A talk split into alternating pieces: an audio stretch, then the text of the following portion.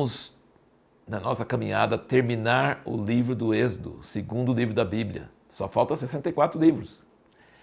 Nós vamos terminar esse livro do Êxodo falando sobre os capítulos 38, 39 e 40.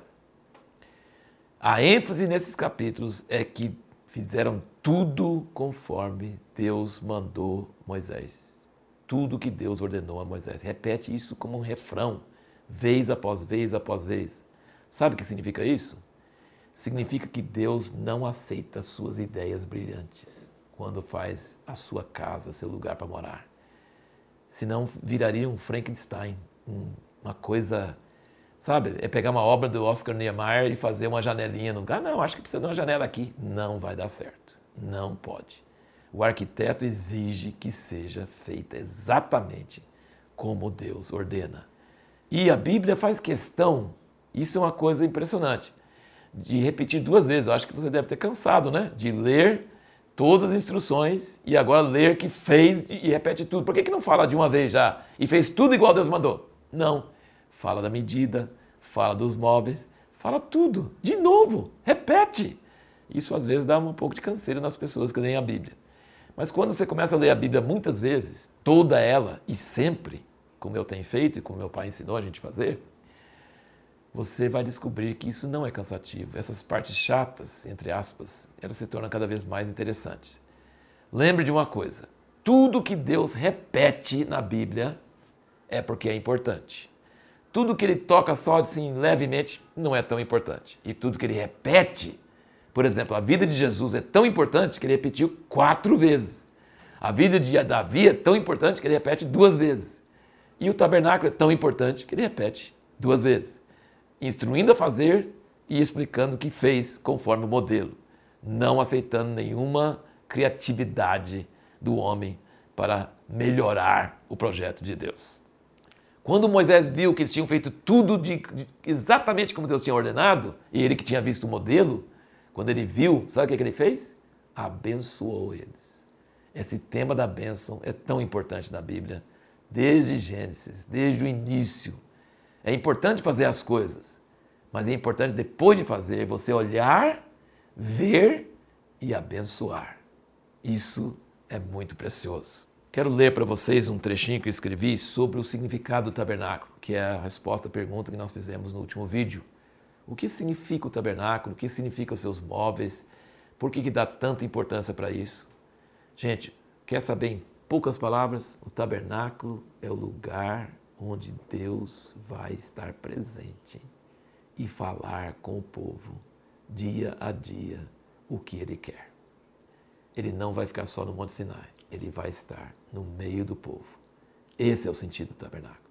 O tabernáculo e todos os seus móveis são figuras de como o homem mortal, pecador, miserável, pode chegar a Deus sem morrer, pode chegar a Deus perdoado, pode chegar a Deus pela palavra, que é o pão que tem na mesa, o pão que a gente alimenta, pode chegar pelo azeite do Espírito Santo, pode chegar pelo incenso da oração, pode chegar pela água do batismo no, na pia de bronze, pode chegar pelo sacrifício de Cristo no altar de holocausto. Tudo tem sentido, tudo tem propósito. Mas eu quero falar com vocês sobre os dois nomes do tabernáculo. Há dois nomes para o tabernáculo, a tenda: a tenda do testemunho e do encontro marcado. Sempre que fala na sua Bíblia, se fala tenda da congregação, não é congregação.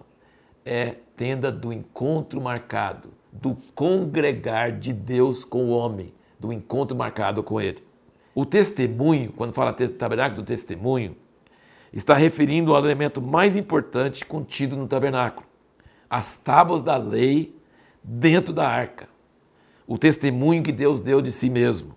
Ele não deixou uma imagem ou semelhança dele mesmo para representar ele, mas deixou os dez mandamentos escritos em pedra para servir de testemunho sobre quem ele é. Certo? Então, o tabernáculo do testemunho é o lugar onde fica as tábuas do testemunho, a palavra escrita, os dez mandamentos. Então, o tabernáculo do testemunho diz aquilo tudo existe para poder ser o lugar onde guarda essa palavra preciosa que Deus falou sobre ele mesmo. baseado nesse testemunho imutável e eterno, escrito em pedra. Não dá para passar Eurex, não dá para mudar, é escrito em pedra. Ele pode encontrar conosco sempre, cada dia, em encontros marcados. Que coisa maravilhosa. Baseado num Deus imutável, eterno, na Sua palavra imutável e eterna nós podemos encontrar com um Deus criativo que fala uma palavra nova para nós a cada dia.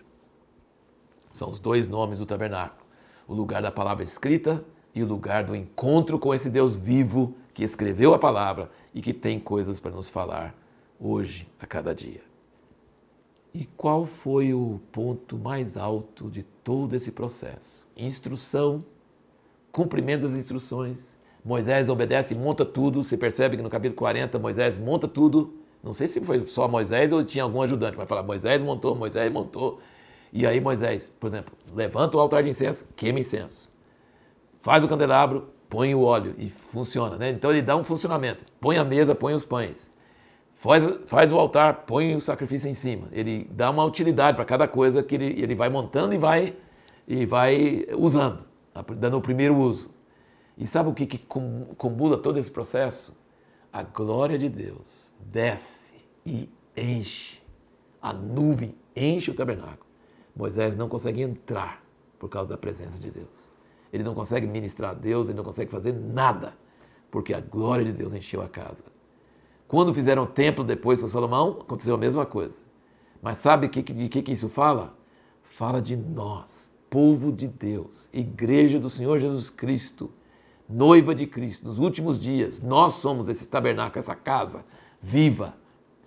E nos últimos dias, quando tudo estiver segundo o modelo, a glória de Deus vai encher essa casa, não feita de pedra, mas feita de nós. E nós vamos ser tão cheios da presença de Deus que ninguém vai conseguir fazer mais nada.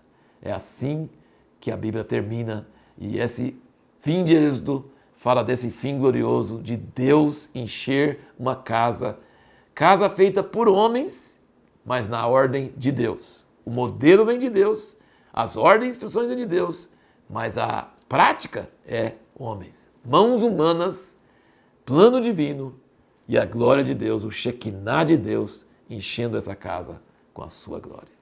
No próximo vídeo vamos começar falando sobre Levítico. Parece mais um livro de açougueiro, mas você vai entender muita coisa válida para nós hoje do que apenas gordura, fígado, rins e todas as outras coisas. Vai ser uma aventura maravilhosa. Continue conosco.